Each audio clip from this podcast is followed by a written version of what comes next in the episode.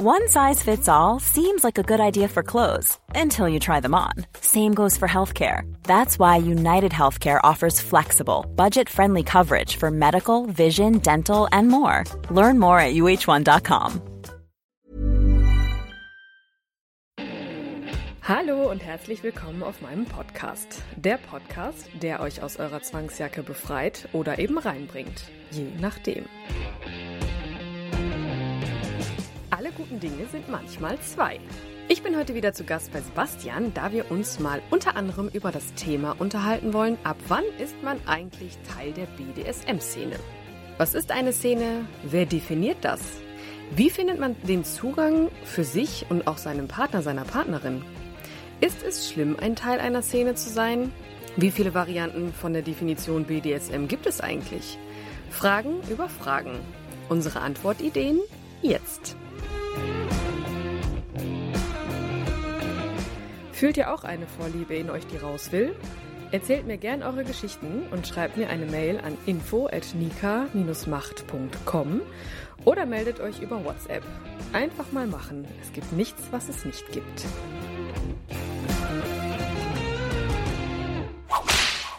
Ich glaube, wir müssen uns mal kurz gegenseitig vorstellen für das jeweils andere Publikum. So machen wir das. Ich bin hier voller Freude bei Sebastian wieder zu Gast. Äh, es war jetzt ungefähr ein Jahr, seitdem wir uns nicht gesehen haben und wir haben uns jetzt gedacht, wir setzen uns mal zusammen. Sebastian, der legendäre Mensch von Kunst der Unvernunft, kann man einfach mal so sagen. Ich höre deinen Podcast ganz brav immer und ich finde das total toll, was du machst, weil du ja auch nicht nur einen Podcast hast, sondern auch Live-Sendungen machst. Du hast viele tolle Gäste zu Gast und redest einfach über die BDSM-Szene und alles, was drumherum passiert. Parallel hast du einen ganz normalen Job und machst einfach diesen Podcast so, ja, nicht nur mehr als Hobby, sondern auch mittlerweile professionell. Das ist immer sehr spannend, deine Geschichten zu erleben und du hast auch ganz viele Pläne. Von daher sehr empfehlenswert zu hören, den Kunst der Unvernunft Podcast mit Sebastian. So, jetzt hast du es innerhalb von zwei Minuten geschafft, dass ich rot bin. Mein Gott. Ja, äh, das schafft auch nur Nika. Die, du bist nämlich äh, Domina. Ja. Wirklich so richtig im Studio und äh, hast den Nika Macht Podcast angefangen vor knapp zwei Jahren. Äh, hast dort inzwischen ganz viele Gäste erzählt, aber auch von Dingen, die dir im Studio passieren. Das ist unglaublich. Also wirklich Geheimnis werden verraten. Outing bei deinen Eltern zu Hause, ja, das verrät nicht jeder. Das finde ich total schön, dass du da so persönlich bist. Du hast ein Buch geschrieben, das liegt hier, heißt das Domina-Prinzip. Du machst Workshops, Webinare, du machst Coaching. Oh, und bei Greater habe ich dich jetzt auch noch gesehen. Boah, also wir haben beide unglaublich viel gerade um die Ohren, habe ich das Gefühl. Und das macht viel Spaß. Wir sitzen hier und grinsen jetzt schon. Auf jeden ähm, Fall. Ja, dann legen wir doch mal los. Wo fangen wir denn an? Wollen wir erstmal Updates machen oder wollen wir gleich thematisch rein? Lass uns mal direkt thematisch rein, weil wir haben uns ja im Vorhinein mal überlegt, so welche Themen könnten eigentlich mal interessant sein, mal darüber zu sprechen, weil gerade bei uns ist das ja so, wir haben so unterschiedliche Herangehensweise oder mh, hm, unterschiedliche Themenbereiche, aber doch irgendwie auch gleiche. Von daher hatten wir uns ja mal überlegt, äh, sich uns einfach mal zu fragen, zum Beispiel, wann ist man Teil der Szene? Wie geht man überhaupt damit um? Welche Herangehensweise haben die Leute, haben wir? Was ist BDSM für, für uns? So, deshalb lass uns da gerne einfach direkt einsteigen, oder?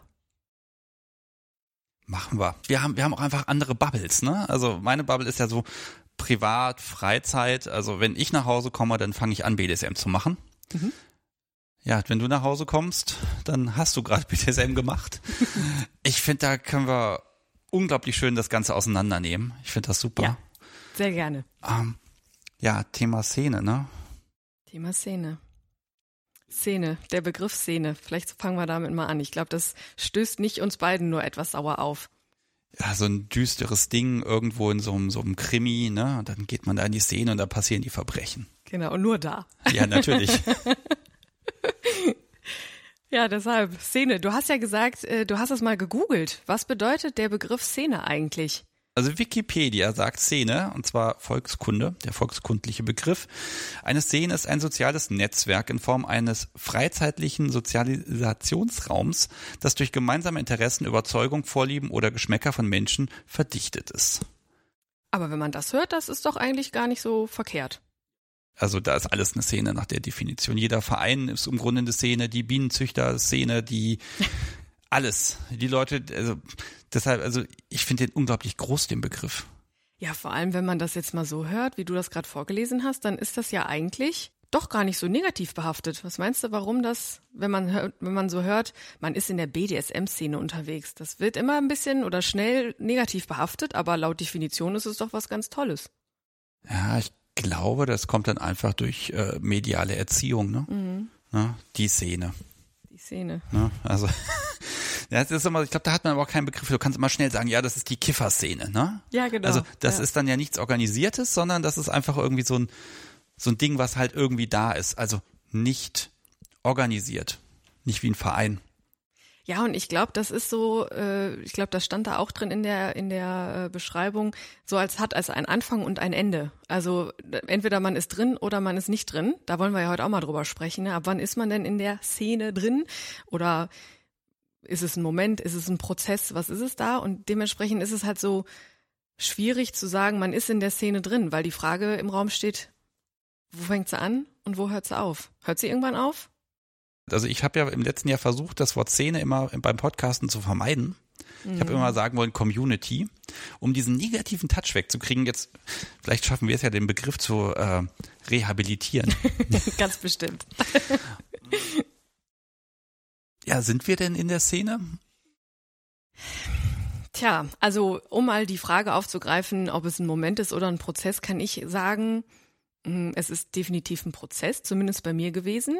Also wenn man das jetzt mal in Kurzform so betrachtet, wie ich groß geworden bin und wie mein bisheriges Leben so war, war ja klar, irgendwann kam dann so eine Sexualität dazu, da wusste man noch nicht so, hm, was ist es jetzt? Aber im Gegensatz zu manchen Hörern von mir muss ich sagen, ich hatte jetzt ja schon ein paar Interviews mit sehr interessanten Leuten und da war es tatsächlich oft so, dass die gesagt haben, ich habe es irgendwann in mir gemerkt, dass da irgendwas ist, auch relativ früh schon. Und bei mir war das eigentlich eher so, nee, ganz lange nicht. Ich hatte eine ganz normale, in Anführungszeichen, da wäre es auch wieder so Begriff der Begriffe. Ähm, ja, ne, so ein Werdegang irgendwie, erster Freund, erste sexuelle Erfahrungen, aber da war dieses Thema so null dabei. Und irgendwann fing das dann bei mir an. Also als ich dann nach Hamburg gezogen bin, da habe ich dann irgendwann so gemerkt, boah, interessant. Also irgendwas ist da in mir, aber wie das bei, wahrscheinlich bei vielen ist, man weiß noch nicht genau, was es ist. Ja, und dann fängt man halt irgendwann an. Und jetzt, bei mir hat's angefangen, indem ich in einem Swingerclub gekellnert habe etwas so mit, mit sicherem Abstand habe ich mir gedacht, oh, guckst du erst mal, was es denn überhaupt ist oder sein kann oder werden kann. Und ja, und jetzt würde ich schon sagen, klar, ich bin in der Szene drin, allein weil ich halt als Domina arbeite und halt auch durch den Podcast viele Menschen kennenlerne, die in dieser, in diesem Bereich unterwegs sind. Manche, die da schon tiefer drin sind, sprich meine Gäste viel, weil die, mit denen lebe ich ja das so schon mal im Detail mehr aus, Stichwort Feminisierung oder Bondage oder ja, Schläge, alles was mit Schmerz zu tun hat. Aber dann gibt's ja auch Interviewgäste, die da gar nichts mit zu tun haben und die dann auch sagen, ja, durch mich kommen sie da erst so ein bisschen rein. Also das ist, um deine Frage zu beantworten, ja, ich glaube, ich bin in der Szene drin, aber es war ein Prozess und der auch noch andauert. Ah, ich überlege gerade, wie das bei mir war. Also man hat mit BDSM angefangen, man hat mit der Partnerin dann ein bisschen was rumprobiert. Ich würde sagen, da waren, also ich versuche gerade diesen Moment dieses, äh, zu finden, wo ich sagen kann, okay, da war ich drin und da noch nicht. Und wenn man zu Hause so ein bisschen was probiert und vielleicht auch mal ein Buch bestellt, in dem man irgendwas nachschlägt oder ein bisschen Spielzeug bestellt, würde ich sagen, nee, das ist nicht Teil der Szene. Ich glaube, das ist immer Teil von etwas zu sein, was mit Menschen zu tun hat. Und glaube, das hat angefangen, ja, mit irgendwelchen Chatgruppen, weiß ich nicht. Das, das fühlte sich dann immer noch ungreifbar an. Vielleicht war man da schon so ein bisschen Teil, aber der erste Stammtisch, wo ich dann gesagt habe, da war ich und dann, dann kannte ich plötzlich Leute. Also ich habe dort Kontakte mit rausgenommen. Ich glaube, in dem Moment war ich drin. Das muss so da passiert sein. Aber ne, es ist, du sagst ja, ein Prozess. Mhm. Und ich glaube, der geht über Jahre oder manchmal bei manchen nur über Wochen. Und das ist wie so eine Peer Group, aber irgendwie größer, ne? Ja, die Frage ist ja auch immer so, wann ist man denn Teil einer Szene oder wann hört das irgendwann auf? Möchte man, es gibt ja auch Menschen, die dann nur reinschnuppern und dann festzustellen, nee, das ist nicht meins, aber dann ist man ja trotzdem irgendwie ein Teil davon zumindest mal gewesen und wie, inwieweit möchte man sich da vielleicht auch entwickeln? Ne, das ist ja auch immer so, so spannend. Also ich, bei dir ist es ja mit Sicherheit auch so gewesen, das, was du heute machst oder kennst oder weißt davon, was es da alles so gibt, das war ja nicht von Anfang an so. Es gab ja wahrscheinlich bei dir auch viele Momente, so wie bei mir, dass ich gedacht habe, Wahnsinn, ey, das gibt es auch. Krass, wie der oder die das auslebt, das ist so spannend. Und deshalb ist es halt für mich so, so interessant zu merken, okay, ja, ich bin jetzt schon zwei Jahre dabei, zweieinhalb, aber es hat noch überhaupt kein Ende. Also lange nicht. Das ist total interessant zu bemerken, was es da alles für Facetten gibt. Ich habe das Gefühl, egal wo ich hingucke, da ist was, da ist was, da ist was. Wir haben ganz viele Szenen. Da gibt es die Spanking-Menschen, dann gibt es die Menschen, die Pet Play, alles, ne? Also mhm. äh, Luna-Fetisch, also ich habe die einzelnen Fetische und vielleicht muss ich da echt hingehen und sagen, okay, die BDSM-Szene ist so das Sammelsurium, wo sie alle drin sind irgendwie. Und dann habe ich noch so die kleineren Gruppen, die sich noch ein bisschen spezieller zusammentun. Ja, da ist halt die Frage so, was ist BDSM überhaupt für jemanden? Ne? Das wäre ja auch mal so eine Frage, was ist BDSM für dich? Ne? Ich habe ja für meinen Teil mal festgestellt, oder ich hatte eine sehr schöne Definition, es ist einfach das, was man so draus macht. Ne? Und das habe ich so für mich jetzt auch entdeckt. Ja, BDSM. Hm. Also ich persönlich denke ja, BDSM bedeutet bei dir sein und machen, weil ich halt dieser Psychologe, diesen psychologischen Aspekt so interessant finde daran und auch so generell, was auf psychologischer Ebene bei einem passiert.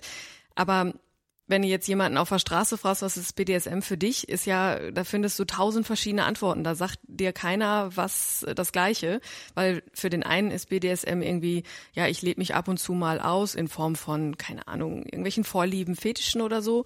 Und für den anderen ist es vielleicht auch einfach ein Muss, sich da dauerhaft drin zu bewegen.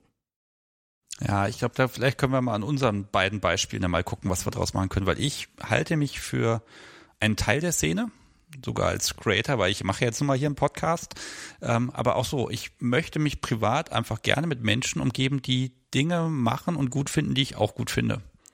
Das möchte ich gern. Da fühle ich mich wohl, da fühle ich mich zu Hause, da bin ich angekommen. Und das ist einfach ein Teil meiner Freizeit. Da lebe ich. Auch meine ganzen sozialen Kontakte. Ich bin gestern mal mein Telefonbuch durchgegangen. Also da sind nicht so viele Menschen drin, die damit nichts anfangen können. Ach, das spannend. hat sich also in meinem Leben echt in den letzten 20 Jahren ausgebreitet. Ne? Wie ist das bei dir? Ja, witzig, dass du das sagst, weil bei mir ist das überhaupt nicht so. Also ich ähm, habe sogar tatsächlich vielleicht so eins, zwei Mädels so, die da auch drin sind, aber auch rein, weil es meine Arbeitskolleginnen sind. Aber ansonsten habe ich überhaupt keine Menschen in meinem Umfeld, die, zumindest von denen ich es weiß, dass sie es machen. Also das ist ähm, total spannend. Auch letztes Jahr gewesen, diese ganzen Offenbarungsgeschichte, sei es jetzt Familie, Freunde, Arbeitgeber. Also ich habe da ja einmal so Rundumschlag gemacht. ja, du hast ja überall geoutet, ne? Ja, das war äh, eine sehr, sehr gute Entscheidung jetzt im Nachhinein. Äh, und da kam halt auch echt raus, es gibt wenige in meinem Umfeld, die überhaupt diesen Begriff kennen. Also viele, gerade so mein, ja, mein, mein Chef tatsächlich, der sagte also, was, was, BD, was, ne? also die wussten gar nicht, was, was sie damit anfangen sollen. Und da wurde mir so bewusst, okay, krass, ich befinde mich wirklich da in so einer, ja, so sehr aufklärerischen Sache gerade. Also ich musste viele erstmal abholen und sagen, das und das tue ich. Und äh, klar kamen dann natürlich auch viele, viele Fragen auf, ähm, weil, weil sie halt überhaupt nicht das greifen konnten, was BDSM überhaupt für die ist oder generell ist. Und das war sehr interessant. Deshalb ist das spannend zu sehen, dass du da ganz anders unterwegs bist. Ja, ich gebe zu, es ist lange her, dass ich mal jemandem von Grund auf erklärt habe, was das ist, weil irgendwie, man möchte sich, glaube ich, auch dann so ein bisschen drin bewegen, weil man dann eben nicht immer gucken muss, ähm, ein unbedachtes Wort auf irgendeiner Geburtstagsfeier ist quasi ein Outing. Ne? Da muss ich immer aufpassen. Wenn ich dann mich aber innerhalb dieser Community bewege, wo die müssen ja nicht alle BDSMer sein, aber zumindest Kenntnis haben, dann kann ich viel freier agieren, dann ist das Leben gefühlt viel entspannter. Ja, und guck mal, bei mir ist das genau andersrum. Ich genieße das, Menschen so zu zeigen, so das gibt es und es ist total spannend und da sind ganz, ganz viele tolle Menschen, die man da trifft und ich finde das immer total schön, die Reaktionen dann zu, zu hören oder zu bemerken. Zum Beispiel bei meiner Tante, vielleicht kann ich das mal oh, kurz ja, die sagen. Tante. Meine Tante aus Herne.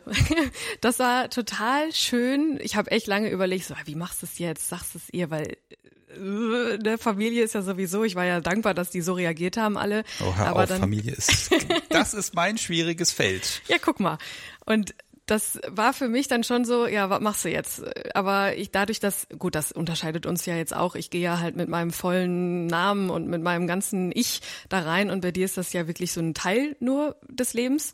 Und deshalb war das für mich ganz spannend, meiner Tante zu sagen, so du übrigens, so ist das jetzt. So, das war dann tatsächlich wirklich in einem Restaurant damals, wo es noch ging. Und dann habe ich ihr gesagt, so du, ich muss dir was sagen. Ich habe so ein bisschen was geändert in meinem Leben, äh, habe mich jetzt selbstständig gemacht und so. Und dann habe ich halt alles auf den Tisch gelegt, was ich so mache. Und das war so schön. Also sie hat sofort herzlich gelacht und mich in den Arm genommen und hat auch geheult, weil sie sagte, das ist so toll, dass du das so Wahnsinn. Gut, ich fand es natürlich interessant, dass sie wusste, was es ist, aber äh, das ist halt des Öfteren so die ersten Blicke. Daran merkst du ja schon immer, okay, die Leute entweder kennt man das, den Begriff oder nicht. Nee, aber das war wieder so herrlich zu erklären. Also zu sagen, so du, das mache ich jetzt und du bist herzlich eingeladen, mich darin zu unterstützen oder halt auch nicht. Du kannst mir gerne alle Fragen stellen und so zieht sich das halt auch jetzt immer noch durch. Also auch trotz, dass ich jetzt letztes Jahr mich geoutet habe, sozusagen, äh, ist es immer noch, treffe ich immer noch auf Menschen, die dann so reagieren, so, was? Was machst du? Erzähl mal, was kann ich nicht mehr anfangen? Oh, lass mich da mal fragen. Also, weil, guck mal, wenn du erklärst, dann erklärst du ja, also wie erklärst du BDSM? Ist das eher im Kontext der Domina mit den Gästen, die dafür bezahlen? Oder ist das eher BDSM im Gesamtkontext, was das überhaupt ist? Also wie erklärst du das zum Beispiel deiner Tante?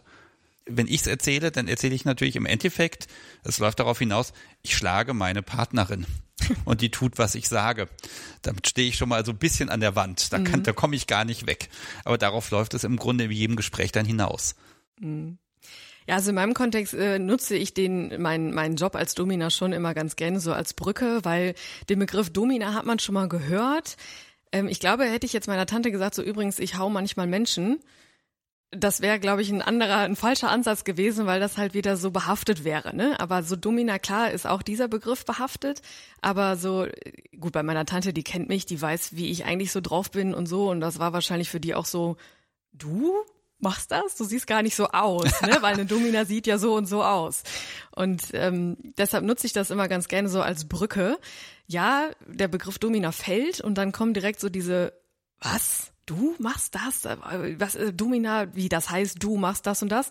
Ja, aber äh, ich habe da halt auch draußen Podcast gemacht, in dem ich darüber erzähle von meinen Gästen, aber auch mittlerweile viele Interviewpartner habe, die halt entweder nichts damit zu tun haben oder halt ihre, mir ihre Geschichten erzählen, Pärchen, wie auch immer.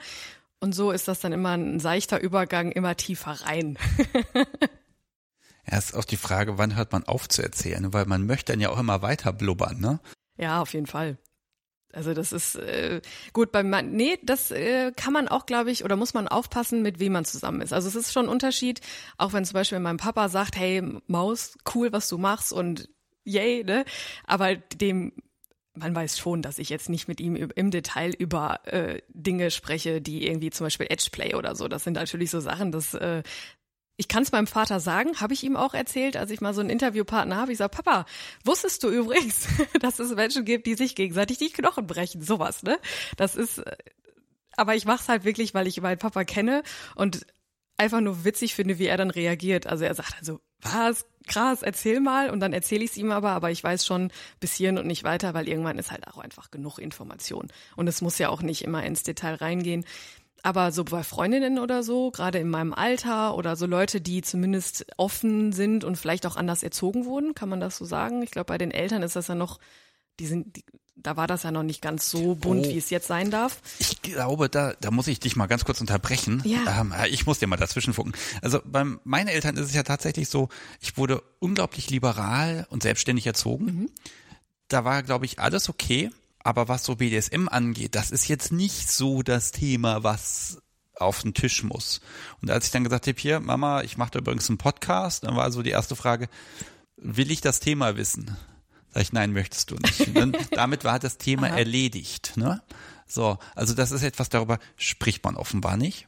Und bei aller Liberalität, die ich da aufgesaugt habe als Kind und als Jugendlicher, dass alles auch okay ist, dass man alles machen kann, ist da offenbar jetzt eine Grenze, weil es ist offenbar passiert, der Sohn macht sowas tatsächlich. Wir haben ihn doch so frei erzogen, damit er das vielleicht nicht macht. Ich weiß es nicht. Nein, also äh, Mama, Papa, wenn ihr das dann doch mal irgendwann hören solltet, ihr macht schon alles richtig. Äh, und ich habe auch gar nicht das Bedürfnis, jetzt ausschweifend zu erzählen, weil dann breche ich es ja immer wieder auf meine Beziehung runter. Was mache ich eigentlich hier im Bett? Das will ich den Kindern auch nicht erzählen. Mhm. Um Gottes Willen. Also da habe ich dann doch einen gewissen Filter. Familie ist so, hm, für mich. Und du bist natürlich da wesentlich freier, aber ziehst trotzdem eine Grenze. Ja, natürlich. Wie gesagt, also abgesehen davon, dass es ja jetzt auch nicht äh, jedes Mal Thema ist, wenn ich zu Hause bin, wenn ich dann mal in die Heimat fahre. Äh, aber es ist, wenn es dann mal, wenn dann mal so Fragen kommen, und ich hatte letztens tatsächlich jetzt über Ostern ähm, ein interessantes Gespräch mit meinen Eltern alleine. Das hatte ich bisher noch nie so, wo wir dann über das Thema ähm, Geschlechtsfindung, also das wann, ab wann ist man oder wie, wie, wann fühlt man sich zugehörig? Ist man lesbisch? Ist man äh, bi? Ist man äh, queer? Ist man, also da gibt es ja mittlerweile ganz, ganz viele ähm, Varianten. Und ein Gespräch mit den eigenen Eltern darüber zu führen, ne, ab wann irgendwie was vielleicht nicht ganz mehr so verständlich ist für den einen oder anderen oder also das war, habe ich währenddessen habe ich auch gesagt, Mama, Papa, unterhalte ich mich unterhalte ich mich gerade mit mich mit euch über diese Themen, das ist total cool. Aber natürlich, wie gesagt, da kann man auch, da sind auch schnell Grenzen gezogen, weil wie gesagt, man muss ja da nicht nur drüber sprechen, dass äh, wenn man da drüber spricht oder was hören möchte, dann kann Papa ja auch einen Podcast hören. Und meine Mama kennt ja eh alle Folgen, wenn sie es schreibt. Stimmt, du kannst es einfach outsourcen, hör dir das an und dann kannst du vielleicht nochmal eine Frage stellen, aber bitte anonym. Ja. Ähm, ja, ich, ich glaube, drüber zu sp äh, sprechen mit Eltern funktioniert, aber dann über das, was man selber macht, ich glaube, da zieht man dann die Grenze. Ja, ich glaube, wenn es dann auch irgendwann mal zum äh, zu dem Moment kommt, wo ich dann vielleicht mit einem Partner nach Hause komme, äh, da werden wir uns jetzt nicht hinsetzen und sagen, so übrigens, ich bin äh, der Top, er ist der äh, der der der Sub oder andersrum, je nachdem, wie sich's ergibt. Ähm, das wird jetzt auch nicht passieren. Also wie gesagt, ich meine Eltern reden mit mir ja auch nicht über deren Sexualleben. Äh, gut, wenn sie Fragen hätten, wäre sicherlich auch ein interessantes Gesprächsthema. Aber ja, wie gesagt, das man, die wissen jetzt Bescheid und meine, mein Chef fragt jetzt auch nicht nochmal nach. Wobei ich sagen muss, äh, manche Arbeitskollegen haben mir mein Buch, haben sich mein Buch gekauft und haben mir dann geschrieben, so, hey, ich möchte, dass du das signierst, das ist irgendwie total schön. Da denke ich auch so bei dem einen oder anderen krass. Ich hätte nicht gedacht, dass du dich dafür interessierst. Aber umso schöner ist es, dass es tust. Ja, also wenn Menschen offen für Informationen, für Wissen sind, ne, sie müssen es ja nicht mal teilen. Ne, sie müssen es ja. ja nicht mal gut finden. Aber so, so ein bisschen Kenntnis schadet in der Regel nicht. Und ich glaube, ich kenne ganz wenige Menschen, die sich mit BDSM beschäftigt haben, also die sich ernsthaft das mal auf sich haben einwirken lassen und das danach total verteufeln. Auf gar keinen Fall. Also das eher im Gegenteil. Also habe ich zumindest, ich weiß nicht, wie das bei dir ist, aber bei mir war das ähm, oder ist das immer wieder so, dass mich, dass sich Menschen bei mir melden, die dann sagen, hey, durch deinen Podcast habe ich das entdeckt irgendwie und ich habe da Fragen. Kann ich mal mit dir sprechen? Oder sei es jetzt im Coaching oder im Interview äh, für den Podcast oder wie auch immer. Also das ist immer ein ach, ein inneres Kirschblütenpflücken für mich, wenn sich da jemand bei mir meldet und sagt, ich habe durch dich da so ein bisschen erkannt, da ist irgendwas in mir. Mega. Ja, du adressierst ja auch ein bisschen mehr die Menschen, die das erstmal kennenlernen wollen. Mhm. Und in der Kunst der Unvernunft adressiere ich immer die Menschen, die sagen, ich möchte jetzt nicht einen Podcast haben, wo immer, wo jeder Begriff und alles immer von vorne erklärt wird. Ja. Wobei das machst du auch nicht. Ne? Also habe ich schon gemerkt, dass du da auch mit Fachbegriffen so ein bisschen um dich werfen kannst inzwischen. Äh, wo ich halt sage, das soll eben für die Leute, die schon into it sind, mhm. einfach ein Platz sein, wo sie sich wohlfühlen können und wo es nicht immer dann aufhört, wenn es eigentlich gerade spannend wird. Ne, also Spanking ist halt erst spannend, wenn der Popo anfängt rot zu werden, sage ich mal. Und dann reden wir über die Effekte und was kommt und nicht über die Dreiviertelstunde, in der man aushandelt, womit man das jetzt vielleicht macht. Doch, sprechen wir auch drüber irgendwie, aber äh, ja, also das ist so dieser Versuch, einen Schritt weiter zu gehen und zu sagen, nee, von der Szene oder Community, sage ich jetzt mal, ich sage jetzt Community, ähm, für die Community, dass die sich nicht fühlen, als wird über sie geredet, sondern dass sie da sind. Und du kriegst diesen, diesen, diesen Mittelweg auch irgendwie ganz gut hin. Da bin ich auch, finde ich auch total faszinierend, dass das dann trotzdem klappt, dass du die Leute noch ganz vorne abholen kannst. Danke. Ja, das ist aber auch wirklich äh, so ein, so ein so ein, so ein, auch ein Prozess, womit wir dann wieder beim Thema sind. Äh, ich begleite Menschen und Menschen begleiten mich dabei. Also klar, ich bin halt wie du kennst ja selber, irgendwann wird man so ein bisschen betriebsblind, weil man sich dann ja. denkt, ne, ja, auch so als Domina, ich meine, gut, mittlerweile weiß ich gar nicht, ob ich es noch kann, weil ich jetzt schon so lange nicht mehr als Domina arbeiten durfte, aber so dieses, du weißt, was Sache ist, ne? Und du gehst jetzt nicht mehr, wenn jetzt ein Gast kommt und sagt, ich möchte gerne äh, Rohrstock, dann schreckst du nicht mehr zurück und denkst, oh mein Gott. So, und ähm, da aber auch die Menschen, die sich dann bei mir melden, die dann sagen, ja, ich habe so was in mir und ich weiß noch nicht genau, können wir da mal drüber sprechen. Dadurch holen die mich auch schon wieder so ein bisschen zurück und wir ergründen dann so diese, diese, ja, was könnte es denn sein und was interessiert dich denn so? Und also das unterscheidet uns beide jetzt so ein bisschen, weil du hast halt, ja, deine Hörer, die wissen schon, wovon sie sprechen und das Banking äh, beim po roten Popo anfängt und ich fange halt an mit was ist Banking. ja, sie müssen bei mir dann quasi ganz schnell dazulernen. Das klappt wohl auch ganz gut, aber ähm, ich glaube, ich glaube, die kommen dann auch erstmal aus allen möglichen Richtungen oder müssen sich da irgendwie mit der Community vernetzen und da muss ich auch mal schauen, wie mit diesen ganzen Fachbegriffen, ne? Da bin ich auch wirklich betriebsblind, da hast du völlig recht. Ähm, also vielleicht nochmal, also Spanking ist das mit dem Hauen auf dem Popo zum Beispiel, dass, dass ich das auch mal gemacht habe, dass ich auch mal was erklärt habe. Womit macht man das denn? ähm, hier, hiermit zum Beispiel. Ja, genau. Ich habe hier Kochlöffel liegen, äh, meine Podcast-Kochlöffel. Hab dir jetzt ein paar geschenkt, vielleicht kannst du dir irgendwie an deine ja, Menschen weiter Fall. verschenken. Die machen auch tolle Geräusche. So, jetzt haben wir auch im Podcast gespielt. Sehr gut. ähm, mit allem, aber eigentlich am liebsten mit der Hand natürlich. Mhm. Das macht am meisten Spaß, allein nämlich beide.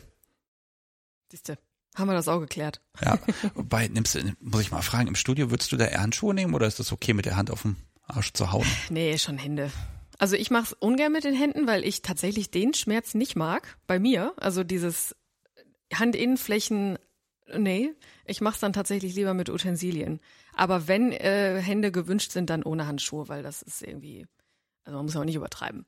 Und das Gefühl ist auch ein bisschen anders dann. Ja, man leidet selber mit und man kann alles probieren. Man kann die Hand anspannen, man kann die Finger zusammen äh, oder auseinanderspreizen. Es nützt ab einem gewissen Grad nichts mehr. Es ist einfach nur noch fürchterlich. Ja.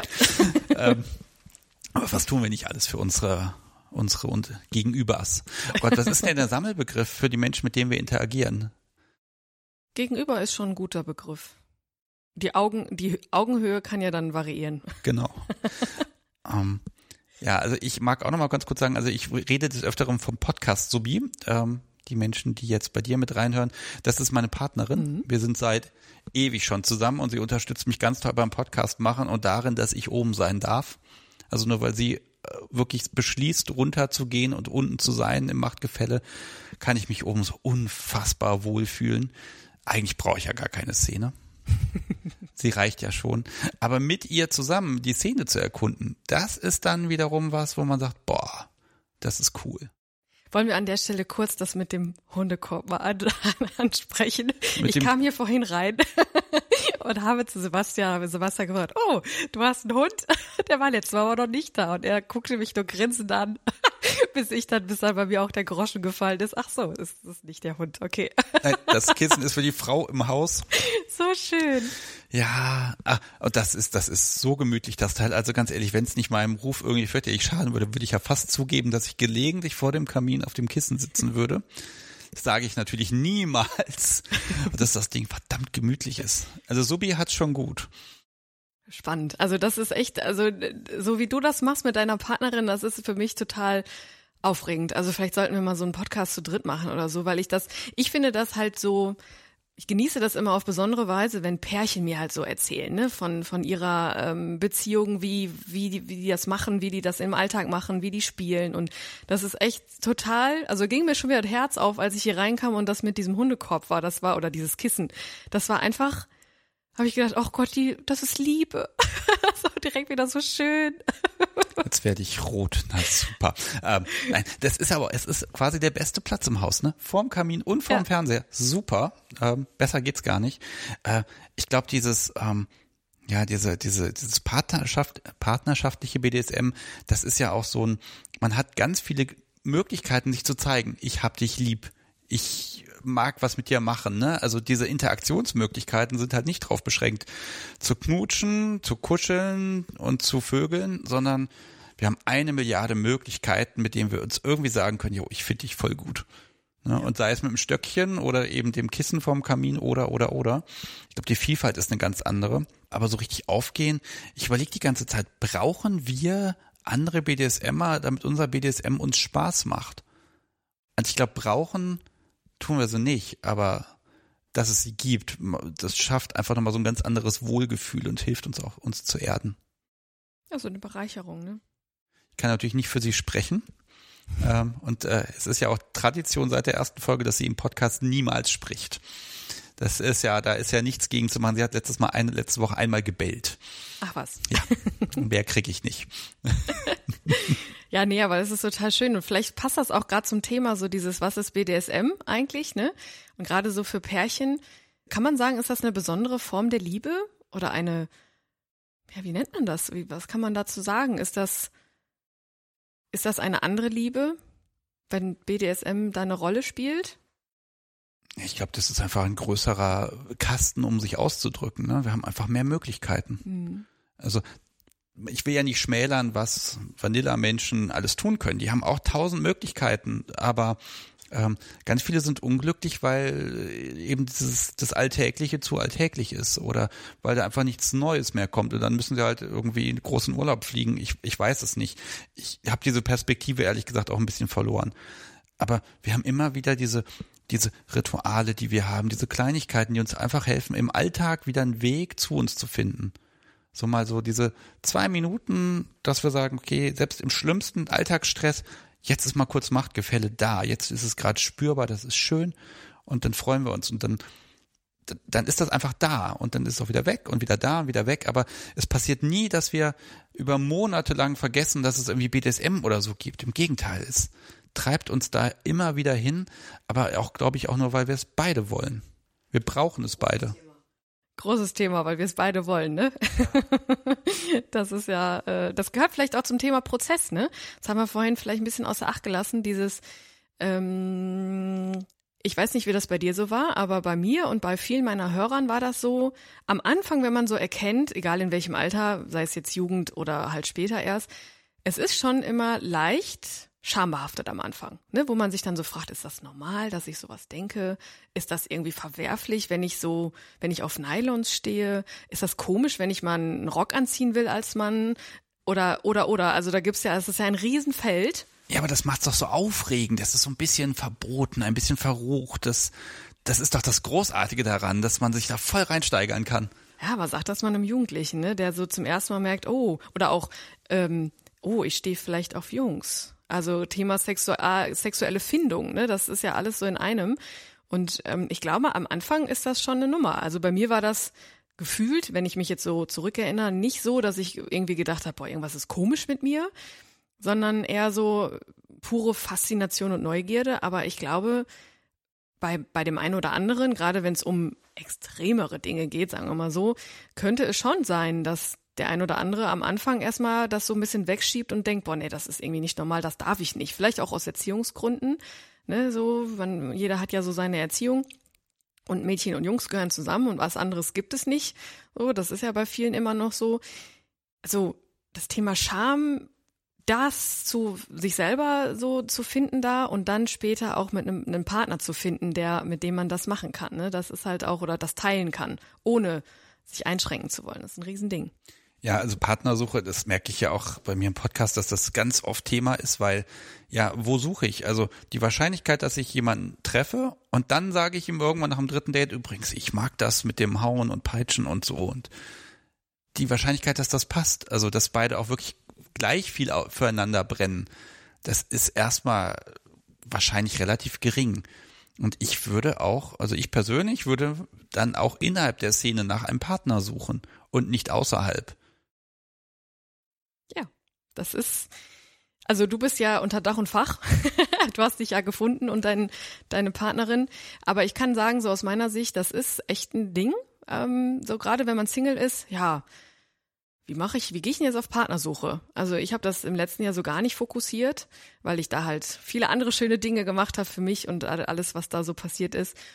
Aber so, natürlich schwingt das immer mit. Ne? Das war natürlich auch eine Entscheidung so, ja, jetzt gehst du in die Öffentlichkeit, du bist jetzt offiziell Domina, du bist mit deinem Klarnamen unterwegs und egal wen du kennenlernst, äh, der muss da mitmachen. Also es bringt ja auch nichts, das hatten wir ja schon, bevor wir hier die Aufnahme gestartet haben, haben wir ja schon kurz darüber gesprochen, wie welche Kompromisse man da überhaupt machen kann. Ne? So sei es jetzt, äh, ja, ich akzeptiere das oder nee, ich will das wirklich haben. Und bei mir war das oder ist das halt so, es kommt halt kein Partner in Frage, der das nur akzeptiert, der jetzt zu mir sagen würde, ja, pff, habe ich nichts mehr zu tun, mach du mal. Das, das wird für mich nicht gehen. Und das ging für dich ja auch eine Zeit lang nicht. ich muss da mal ganz tief bohren, gerade suchst, würdest du rein hypothetisch einen Partner suchen, der auch selber BDSM mag und möchte oder reicht es dir, wenn er sagt, nee, die ist ja Domina, die kann das da machen, ich finde das interessant, aber also musst brauchst du das auch mit deinem Partner? Ja, also mir reicht es nicht, wenn mein Partner mir sagt, ja, mach du mal, weil ich möchte nach Hause kommen können und sagen können, boah, Schatz, heute, das war, boah, du glaubst nicht, was ich erlebt habe oder ne, oder irgendwelche Interviewpartner oder auch generell, wenn ich irgendwie mal wo eingeladen bin, dann möchte ich meinen Partner mitnehmen können und nicht, dass der dann daneben mir steht und sagt, boah, irgendwie fühle ich mich hier gerade total unwohl. Er muss jetzt nicht in der Szene sein, weil also es wäre natürlich von Vorteil, einfach damit ich mich da auch einfacher ausleben kann. Aber es wird schon reichen, wenn er sagt, hey, das ist eine coole Sache, die du da machst, eben weil es ja bei mir nicht nur darum geht, Geschichten zu erzählen, sondern ich möchte das Ganze ja für Persönlichkeitsentwicklung nutzen, so als kleines Sprachrohr und Verbindungsstück. Ähm, von daher wäre es einfach nur wichtig, dass er das weiß, dass er das akzeptiert und dass er das aber auch selber für sich interessant findet und das mit mir teilen möchte. Anders geht's halt nicht. Womit wir dann wieder aber bei diesem Thema sind, wie findet man so jemanden? Keine Ahnung. Aber ich hatte ja vor, nicht, ja doch vor längerer Zeit jetzt schon einen, der auch erst gesagt hat, ja, cool, mach du mal, aber am Ende dann sagte, da kommt er nicht mit klar. Ja, dann ist es so. Dann können wir das leider nicht ausbauen. Ja, äh, das geht nicht. Wenn du also dein, dein Leben dafür quasi zu Großteilen abschaffen müsstest für einen, einen Partner, kann nicht sein, kann ja nicht funktionieren. Nee, ja, also. Du musstest dich ja aufgeben dafür. Richtig. Und dadurch, dass ich ja da sogar äh, dann jetzt meine, also ich, das bin ich ja jetzt, ne? Ich bin ja jetzt nicht eine, die jetzt äh, jemanden kennenlernt und sagt, du übrigens, das ist mein Hobby. Nee, ich habe da ja mittlerweile schon so eine so eine Entscheidung getroffen, da was äh, was Großes draus zu machen. Und äh, da kann ich nicht einfach sagen, ja, für dich höre ich jetzt damit auf. Das ist ein Riesen, das ist sowieso ein Riesending, was der ein oder andere dann macht wenn man da, wenn so Gefühle im Spiel sind, dass man da schon mal schnell die Realität so ein bisschen vergisst und sagt, ja, für dich höre ich damit auf, sei es jetzt Domina sein oder für dich höre ich damit auf, ähm, Spanking zu wollen, für dich höre ich damit auf, mal, äh, weiß ich nicht, gefesselt werden zu wollen. Das darf man nie machen, weil man sich dadurch verliert. Ich glaube auch, dass BDSM, das ist meine Überzeugung inzwischen, ist eine sexuelle Identität. Ja. Also nicht eine Neigung zu etwas, sondern das ist Stück, ein Teil von mir und ich glaube, das erkennt man auch daran, dass wenn ich es nicht mache, dann entwickle ich einen, einen seelischen Leidensdruck. Und der geht auch nicht weg, dadurch, dass ich es mir abgewöhne oder so, sondern der ist dann halt da. Dieses Stück Identität, das ist, glaube ich, hm, also heutzutage würde niemand mehr jemandem sagen, eine lesbische Frau, nee, probier's doch mal mit dem Jungen und so, das kriegt man schon weg. Das würde heutzutage keiner mehr sagen. Im Gegenteil, der Shitstorm wäre grandios und das zu Recht. Und jetzt ist die Frage, ist das beim BDSM vielleicht genauso? Und wo ist dann die Grenze, ab wo es dann doch wirklich abstrus gibt. Also es gibt ja bei allem immer Grenzen, aber ähm, ich finde, das muss so akzeptiert werden. Dieses, es ist ein Stück Identität und das kann man nicht wegdiskutieren.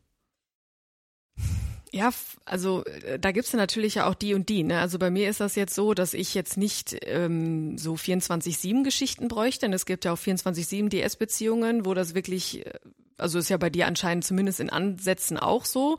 Gut, ich wahrscheinlich läuft jetzt deine äh, Subi jetzt nicht mit einem Halsband dauerhaft rum oder Doch. irgendwie okay. Nein, der aber das einen wunderschönen, sehr dezenten Halsreif, der erstmal, der geht, der schreit nicht hier BDSM, okay. ne? Aber natürlich Eingeweihte erkennen natürlich, ah, okay, ja. die hat da jemanden. Ja, deshalb, also es gibt natürlich solche, ne, solche Konstellationen, wo die, wo man sich zusammen entscheidet, pass mal auf, das ist unser Ding, das ist jetzt, das machen wir jetzt zum Teil des Lebens oder zum Hauptteil des Lebens. Und es gibt dann auch welche, denen reicht das so ab und zu, das mal auszuleben. Ne? Ich würde mich da eher einreihen, ähm, wo ich dann sage, ja, ab und zu muss das mal sein, möchte ich das gerne erleben und ausleben und vielleicht auch mal mit meinem Partner dann zusammen was Neues irgendwie. Aber es muss jetzt nicht so ein 24-7-Ding sein. Und so ist es, glaube ich, bei, bei vielen, zumindest meiner Gäste, glaube ich auch, dass die sagen so, ab und zu brauche ich das. Der eine oder andere sagt sogar, zum Beispiel ähm, der Nylon-Gast, der sagt, ja, der bringt halt immer das mit und dann machen wir das und dann geht er wieder und sagt auch, nee, kannst wegschmeißen, brauche ich jetzt erstmal wieder zwei Monate nicht. Aber es ist halt total schön, das zu wissen und für sich einschätzen zu können. Ne? Was ist es jetzt am Ende und wie viel brauche ich davon? Ja, also ich überlege gerade, ob es eine Dosisfrage ist. Also ich sehe nicht, dass das immer weiter steigert. Im Gegenteil, wenn man weiß, man hat jetzt einen Partner, mit dem kann man das ausleben, dann ist auch dieser, dieser Druckfaktor weg. Ich muss jetzt alles mitnehmen, was geht, weil es könnte wieder vorbei sein und dann äh, äh, brauche ich das jetzt und hier. Ne? Also ich glaube, man wird entspannter und ich versuche jetzt immer nicht so viel zu erzählen, aber wir haben so kleine Gesten im Alltag, die, die würde ich immer so als gegenseitige Einladung verstehen. Nicht Dinge, also nicht die Frau schrubbt dann irgendwie die ganze Bude irgendwie nackig und ich stehe noch mit der Gerte hinterher. So ein Quatsch machen wir nicht, ne? Ähm, aber es gibt halt so, hm, kann ich das jetzt? Ich erzähle es jetzt mal und überlege, ob ich schneiden muss. äh, es gibt zum Beispiel das Ding, ich küsse sie nicht, wenn sie dafür nicht ein kleines bisschen auf die Zehenspitzen geht. Es ist nur dieses so eine Kleinigkeit, so ein Zentimeter einfach nur. Dieses, ich denke dran, dass wir hier eine kleine Regel eingeführt haben und es ist für mich wunderschön, wenn ich merke, sie denkt dran und für sie ist im Prinzip auch schön, er, er beachtet es und äh, wenn sie es mal vergisst und ich es nicht vergessen habe, dann ist es auch wieder so ein, ach guck mal an, ja, wir können jetzt hier nochmal miteinander austänteln. Das ist eine Einladung. Und das ist eine kleine Geste, die man jederzeit in jedem Umfeld haben kann die würde ich jetzt hier nicht als, als 24-7 BDSM-Konstrukt sehen, sondern einfach ein, es ist permanent so ein bisschen da und wir können jederzeit darauf zugreifen. Ach, das ist Liebe. Nee, echt jetzt. Oh. Also ich Nein, aber das ist, äh, wenn man das so hört, das ist so genau, wie man sich das mh, hm, vorstellt. Also zumindest wie ich es mir im besten Fall vorstelle, weil das nicht in Bezug auf BDSM ist, sondern einfach ein Zeichen dafür, dass ihr so eine Kommunikation gefunden habt, die bei vielen Pärchen leider fehlt. Also ihr versteht euch blind, ihr wisst, was so Sache ist und ihr kommuniziert dann halt auf dieser Ebene und es, wie du schon sagst, es ist immer irgendwie so ein bisschen da. Ne? Und das, ähm, das ist doch erstrebenswert, weil dieses, es ist immer so ein bisschen da.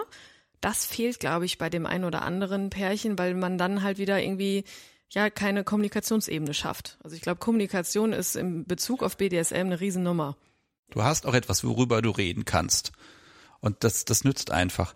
Ich glaube, generell vanillamäßig, da haben ja Mann und Frau grundsätzlich verschiedene Bedürfnisse.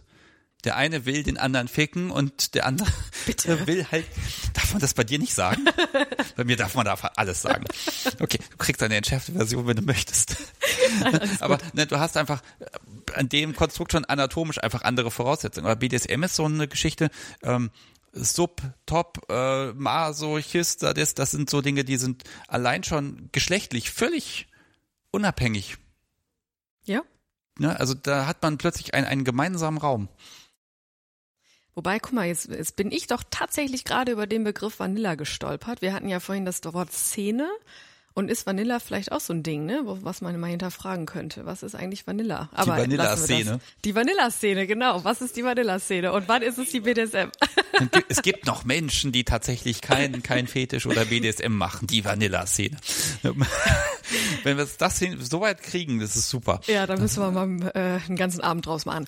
Nein, also was du sagst, das ist, das ist total, ich finde das halt auf psychologischer Ebene total interessant, so was BDSM eigentlich so sein kann, ne? womit wir dann wieder bei diesem, bei diesem Begriff sind an sich.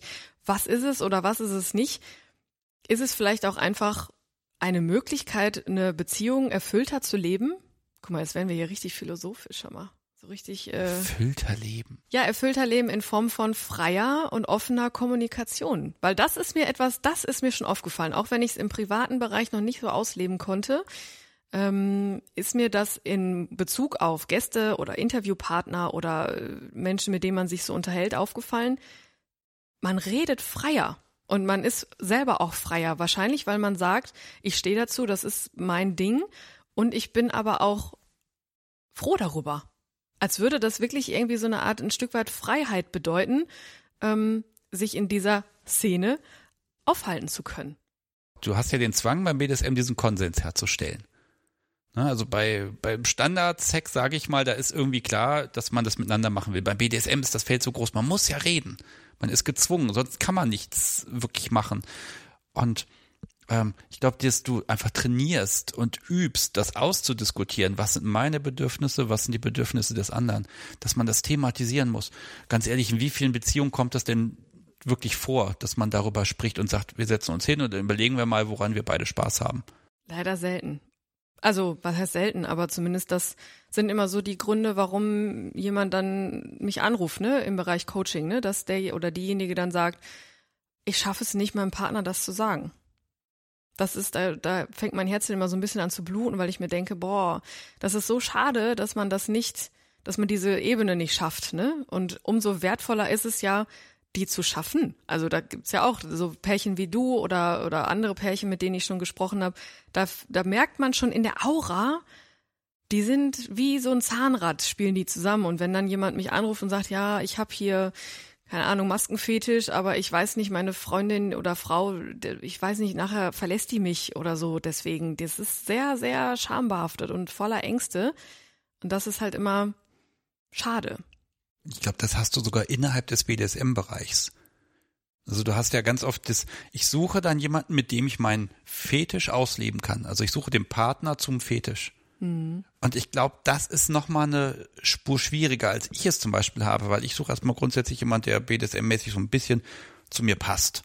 Ne, also ich bin eher dominant, also suche ich jemand, der submissiv ist und dann, dann tentert man so in den ersten Wochen, Monaten der Beziehung aus, was ist denn unsere Schnittmenge und wenn die entsprechend groß ist und wenn wir beide an vielen Dingen Interesse haben, dann ist das ein riesiger Glücksfall. Mhm. Aber wenn ich mir vorstelle, Mensch, ich habe einen bestimmten Fetisch und dazu den passenden Menschen zu finden, boah, ich glaube, da muss man dann, da bleibt irgendwann auch wirklich nur noch die Domina, zu der man gehen kann, weil die kann das erfüllen. Ja, gerne. Nein, Quatsch, aber das, das, das ist richtig. Also ich habe auch viele Gäste, die, die frei sind, also emotional frei sind, die dann sagen, nö, ich bin Single und ich habe jetzt hier, das muss ich gerade mal überlegen, was wäre da mal ein gutes Beispiel? Ja gut, das mit den Nylons, das, das kommt öfter vor. Oder mh, mm, ja, irgendwas, was einfach, ja, NS vielleicht, ne, Natursekt, das Thema, dass die dann einfach sagen, ja, ab und zu möchte ich das halt gerne haben, aber ich will jetzt auch nicht einfach zu irgendjemandem gehen, so, und äh, deshalb gehe ich mal zu dir, weil wir, ich mag dich, wir verstehen uns und äh, machen wir jetzt mal. Also so, sich alleine ausprobieren, natürlich ist das auch spannend, aber wie du schon sagst, dafür gibt es ja Mädels wie mich, die dann sagen, hör mal hier, ich biete das und das an und wir können das gerne mal ausprobieren. Und wenn du dann im besten Fall irgendwann eine Partnerin, einen Partner findest, mit dem du das dann ausleben kannst, ist doch wunderbar. Dann hast du für dich erkannt, das ist es oder auch nicht. Und jetzt habe ich einen Partner, mit dem ich das dann weiter ausleben kann. So top. Ich glaube, die Dienstleistung erfüllt noch einen ganz anderen riesengroßen Zweck es ist ja bei so einem Outing zu Hause vor dem Partner, wenn ich dann sagen, da stehe und sage, ähm, ich stehe übrigens auf BDSM oder meistens ist es ja konkreter, ich möchte, dass du mich schlägst, ne, dass man das dem Partner sagt. Da steht ja eine Menge auf dem Spiel, aber man weiß vielleicht gar nicht, ob man das denn wirklich will oder ob das eine Fantasie ist. Man muss es ja auch mal probieren, um dann zu sagen, jo, war gut, will ich mehr von. Aber wenn man es probiert und das war gut, dann, dann kommt man nicht mehr davon los. Also das ist ein unglaubliches Risiko, in dem Moment dazustehen, zu sagen, so, hier Partner, so und so. Und das ist dann der wunderbare Moment, wenn ich dann Pärchen bei mir habe. Ne? Das ist immer ganz, ganz toll. Wenn Pärchen so, meistens ist es ja dann tatsächlich die Frau bei mir, die mich anschreibt, hör mal hier, ich habe einen Partner, wie sieht's aus? Würde gerne das und das mit dem ausprobieren. Können wir mal vorbeikommen, dass du uns das mal zeigst? Hättest du das früher gedacht? Dass es sowas gibt, dass Pärchen zu einer Domina gehen und sagen, kannst du uns da mal helfen? Hör mal. Für das großartig. Das ist, das ist der Hammer, oder? Ja.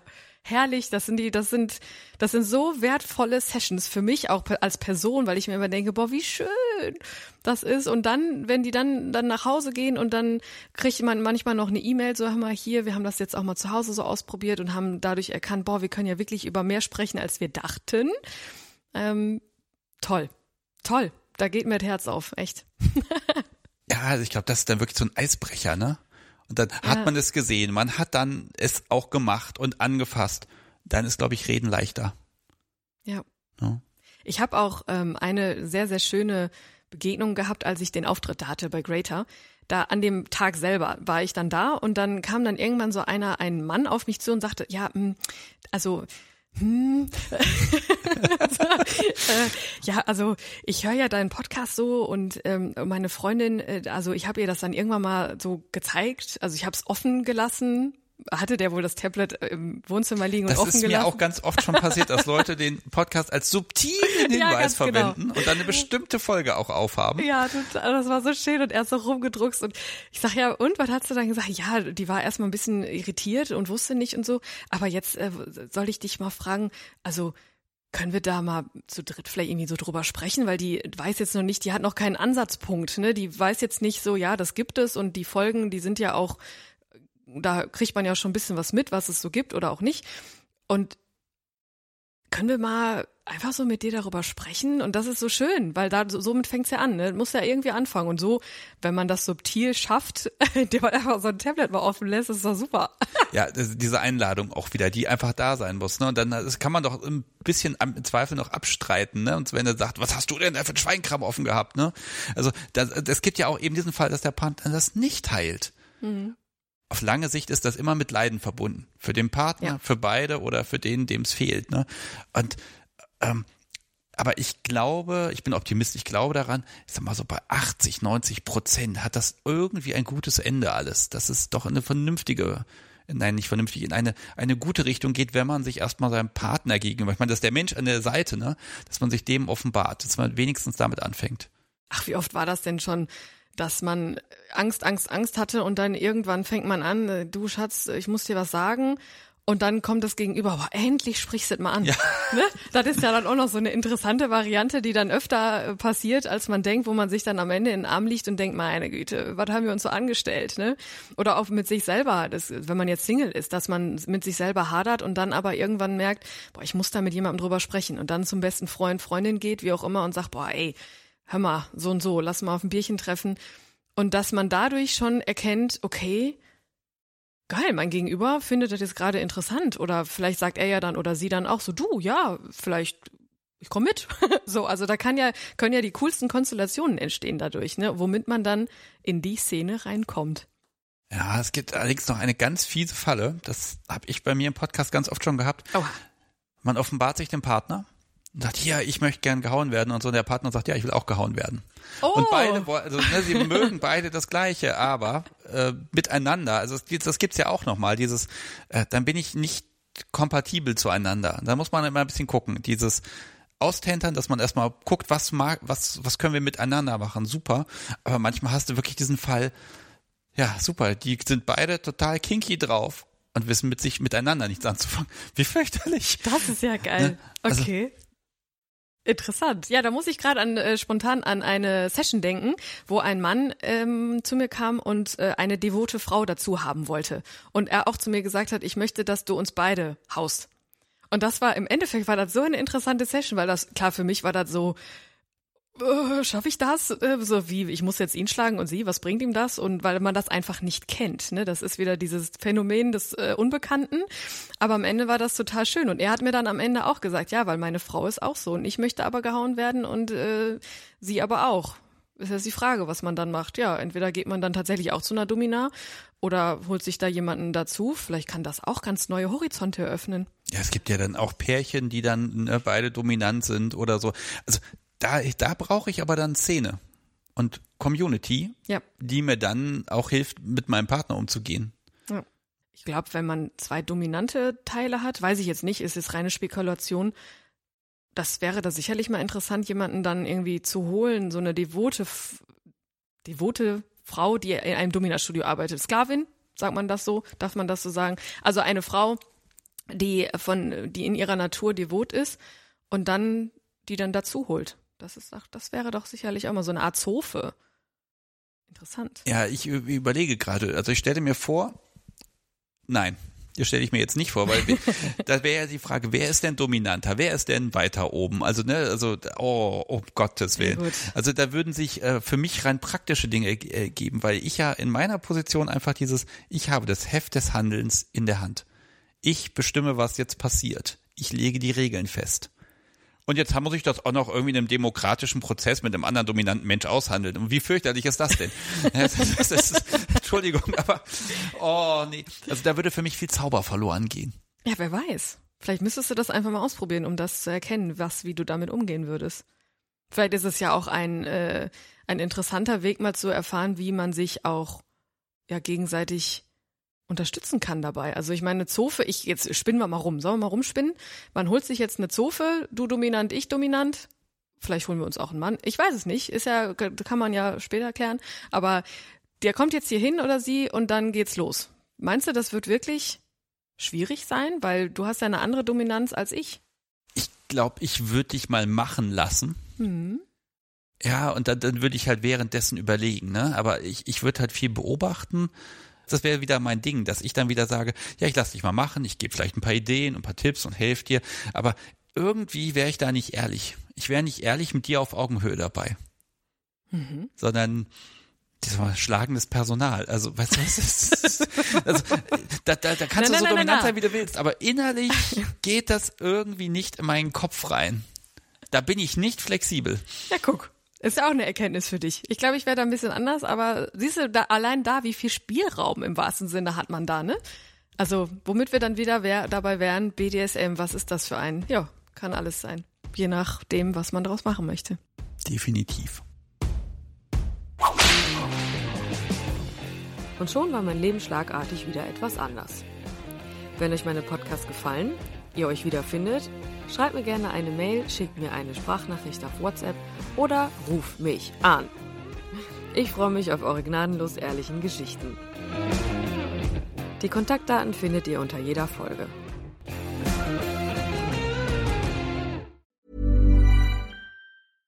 Imagine the softest sheets you've ever felt. Now imagine them getting even softer over time. That's what you'll feel with Bowl and Branch's organic cotton sheets. In a recent customer survey, 96% replied that Bowl and Branch sheets get softer with every wash. Start getting your best night's sleep in these sheets that get softer and softer for years to come. Try their sheets with a 30-night guarantee. Plus, get 15% off your first order at bowlandbranch.com. Code BUTTERY. Exclusions apply. See site for details. How would you like to look five years younger? In a clinical study, people that had volume added with Juvederm Voluma XC in the cheeks perceived themselves as looking five years younger at six months after treatment. Look younger, feel like you. Add volume for lift and contour in the cheeks with Juvederm Voluma XC. Reverse signs of aging by adding volume to smooth laugh lines with Juvederm Volure XC. For important safety information and to find a licensed specialist, visit juvederm.com. That's J U V E D E R M.com. Not for people with severe allergic reactions, allergies to lidocaine, or the proteins used in Juvederm. Common side effects include injection site redness, swelling, pain, tenderness, firmness, lumps, bumps, bruising, discoloration, or itching. There's a risk of unintentional injection into a blood vessel, which can cause vision abnormalities, blindness, stroke, temporary scabs, or scarring. Talk to a licensed specialist to find out if it's right for you.